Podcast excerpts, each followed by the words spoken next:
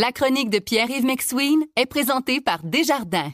Quels que soient vos objectifs, nos conseillers sont là pour vous accompagner tout au long de votre parcours financier. C'est 23. Voici la chronique économique de Pierre-Yves McSween. Bon, Pierre-Yves, le prêt privé à taux élevé, un monde parallèle au système bancaire. Oui, je veux pas revenir sur le cas de M. Le Bouillonnec ce matin, dont on parle amplement dans la Ouais. presse. Mais je veux parler de ce monde parallèle parce que les gens disent comment se fait que l'entreprise de M. Bouillonnec et, de ses associés de l'époque ne- ne- n'opère pas au Québec et n'a pas le droit d'opérer au Québec? Alors, je suis allé voir, c'est parce que saviez-vous qu'on peut pas faire des prêts sur du salaire pour des montants de moins de 1500 dollars et s'exenter de la loi sur le taux usuraire, sauf, sauf dans neuf provinces canadiennes, au, au- autre le Québec. En somme, le taux usuraire s'applique partout, sauf pour des prêts sur les salaires de 1500 dollars et moins. Ouais. Mais le Québec n'a pas demandé de faire partie de cette exemption-là. Donc, au Québec, tu peux pas faire des prêts à des taux qui sont jugés usuraires sur des montants de 1500 dollars et moins sur du salaire, alors que tu peux potentiellement légalement le faire au Canada. C'est quoi un taux considéré comme usuraire? Plus de 60% OK. Donc, mais il y a une exception, c'est des prêts de 1500 dollars au moins d'une durée de 62 jours au moins sur le salaire. Et donc, c'est pour ça que tu sais tu vois plein de prêts parallèles. Justement, c'est ça que je veux te parler. Il y a des prêts au Québec qui sont parallèles, qui sont pas usuraires, mais qui sont des prêts de 750, 1000, 1500 dollars avec des taux élevés. Je te donne un exemple d'une compagnie qui s'appelle Prêt Rapide. Je suis allé ce matin, je me dis tiens, je vais emprunter 1000 pièces ou 500 dollars. Puis là on me dit dans le fond, on vous donne un exemple, il va falloir que tu rembourses capital, intérêt, puis frais s'il y a lieu. Alors, on nous donne un exemple. Si tu empruntes 500 dollars Ouais.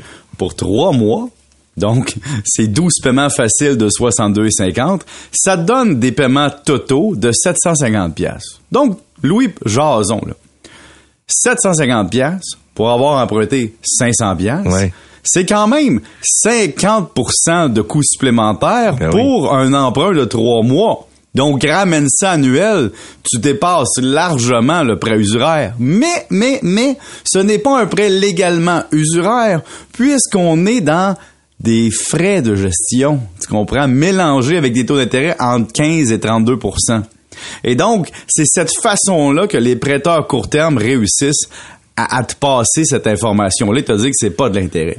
Et pourquoi les gens utilisent ça? Ça veut dire qu'ils ont passé au travers de la famille, des cartes de crédit, des marges de crédit, du découvert bancaire, du financement hypothécaire s'il y a lieu. En somme, c'est des gens qui ont étiré le crédit au maximum. Donc, c'est rarement des gens qui peuvent rembourser dans des conditions appréciables. Mais ce que je veux proposer ce matin, c'est un regard aussi différent sur le prêt privé. Ouais. Tu peux avoir des prêts privés pour des notions totalement logiques et financièrement, euh, disons, rationnelles. Par exemple, un prêt privé pour l'immobilier. Tu as déjà plein d'immeubles, mais la banque commence à trouver que tu tires tes ratios un peu, mais que tu sais que tu es capable de financer. Donc, tu vas chercher un Louis Lacroix, tu dis, prête-moi 2 millions à 15% m'a te rembourser dans deux ans. Tu comprends? Ouais. Et donc, je dis Louis Lacroix, c'est une taquinerie, là. Euh, on peut aussi avoir des gens qui ont besoin d'un prêt entre deux transactions. Je sais pas, tu vas avoir un héritage dans trois mois, tu sais que tu vas avoir 100 000, mais tu as besoin de 25 000 entre-temps. Tu peux aller chercher un prêt intérêt élevé. Puis tu as aussi des prêteurs qui prêtent à des PME qui démarrent dans des domaines où le secteur bancaire veut peut-être pas en aller. Donc, par exemple, tu pars une chaîne de restaurants ou tu pars une chaîne, peu importe le commerce, et tu vas chercher des prêts privés de gens qui te prêtent à 10, 12, 15% pour deux ans, cinq ans, pour t'aider à démarrer ton entreprise le temps que tu sois capable de rembourser et de faire affaire avec un prêteur conventionnel. Vous écoutez la chronique économique avec Pierre-Yves McSween. Hier, je suis tombé parce que je me, euh, je m'en vais à Tremblant parce que c'est les 24 heures Tremblant en fin de semaine. Tu vas aller faire les 24 heures au complet? Euh, ben, pas moi, là. Je vais encourager mon, mon, mon, fils puis la gang.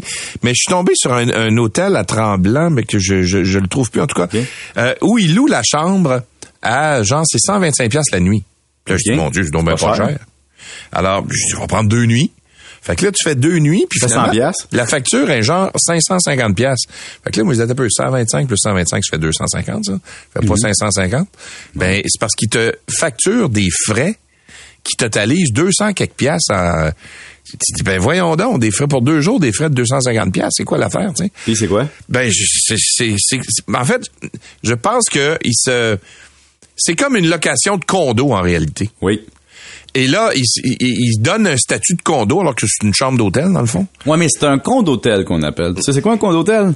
C'est un condo que tu possèdes. Par exemple, je pourrais acheter un condo, moi, Ouais. je sais pas, 250 000. C'est un condo d'hôtel. Donc, dans la convention de condo, ça dit que je vais rendre mon condo disponible à la location pour l'hôtel un certain nombre de jours dans l'année et que moi, je vais prendre d'autres journées et que j'ai un maximum de jours par année. Donc, je me loge minimalement pour certaines vacances, certains séjours. Et le reste du temps, j'ai un condo hôtel, c'est-à-dire que c'est loué par l'hôtel et on me donne une partie des profits. Ça permet, ça, Louis, de reporter le paiement de TPS TVQ sur l'achat plus tard, hein, même à la revente. Ouais. Deux, ça te permet d'avoir un séjour qui est appréciable, réservé pour toi un certain nombre de jours dans l'année. Et trois, ça te permet de sous-louer grâce à un, un service, disons, intégré à l'hôtel. Et l'hôtel, ce que ça lui permet de faire, c'est d'avoir du capital par des gens comme toi puis moi qui se sont achetés un condo hôtel. T'as ça à l'Estérel, t'as ça dans des coins comme Tremblant, t'as ça dans des coins touristiques comme dans le Vieux-Montréal. Un condo hôtel, c'est un placement avec une portion de que tu bénéficies personnellement. Maintenant, est-ce que c'est le placement du siècle? Je donnais pas de conseils, j'ai pas le droit, mais on l'a analysé déjà à l'indice Maximo. Il faut dire une affaire. Tu sais, il y a beaucoup de tenants aboutissants. C'est un marché qui est pas très liquide. Puis oublie pas que ton compte d'hôtel aussi, euh, il y a beaucoup de gens qui sont allés dedans, disons, pour profiter de la vie conjugale. Et donc, tu sais, c'est un condo à toi, mais il y a des centaines de personnes qui dorment dans ton lit. Ouais. Euh, Il y a quand même ça que moi, j'ai un petit peu de pudeur, disons. Ouais. OK. Je comprends. Puis ça veut pas dire que tu vas avoir ta chambre. hein. Des fois, il y a des conventions que tu peux avoir le condo de quelqu'un d'autre. C'est-à-dire Ok. Que on donne le droit à avoir, par exemple, accès à un condo, mais ce sera peut-être pas le tien précisément. Et donc, euh, c'est à regarder pour ceux qui s'intéressent, Louis, si jamais ça t'intéresse pour les 24 heures de tremblant de l'an prochain, t'acheter un condo d'hôtel pour aller dans ta chambre à toi. Ouais. Tu pourras. OK. Bon, c'était une parenthèse, mais mon Dieu. Ça je fait un deuxième sujet. Ça fait un deuxième sujet, puis on va en faire un troisième. Alors, il y a un auditeur qui illustre comment l'effet cumulé du CELI devient une arme d'évitement fiscal à long terme. Oui, j'ai un, auditeur qui m'écrit, qui me dit, écoute, Pierre-Yves, j'ai 225 000 dans mon CELI. Là, les gens me disent, t'as minute, Pierre-Yves, 225 000, c'est beaucoup. Oui. Ça, ça veut dire que même si les droits de cotisation totalisent 88 000 en 2023, c'était déjà, si t'avais déjà 18 ans en 1991, ça veut dire que cette personne-là a réussi à presque tripler, ou au moins doubler à tripler son investissement par des placements judicieux, chanceux ou autres. Mais ça souligne quelque chose. Ça, c'est un cas moyen. Il y a des gens au Canada qui ont des 400 000, 500 000, 600 000 dans leur CELI, à l'abri de l'impôt. Alors, imagine-toi, Louis, un boomer, ou un X plus âgé, proche de la retraite, qui a 400-500 000 dans son CELI, une maison de 500-600 000 payée, parce que maintenant, un bungalow, ça vaut parfois 400-600 000. Cette personne-là a un million à l'abri de l'impôt. Et cette personne-là, quand le gouvernement va la regarder droit dans les yeux, va lui dire Tu es pauvre parce que tu n'as pas de revenus imposables annuels et donc on va t'aider.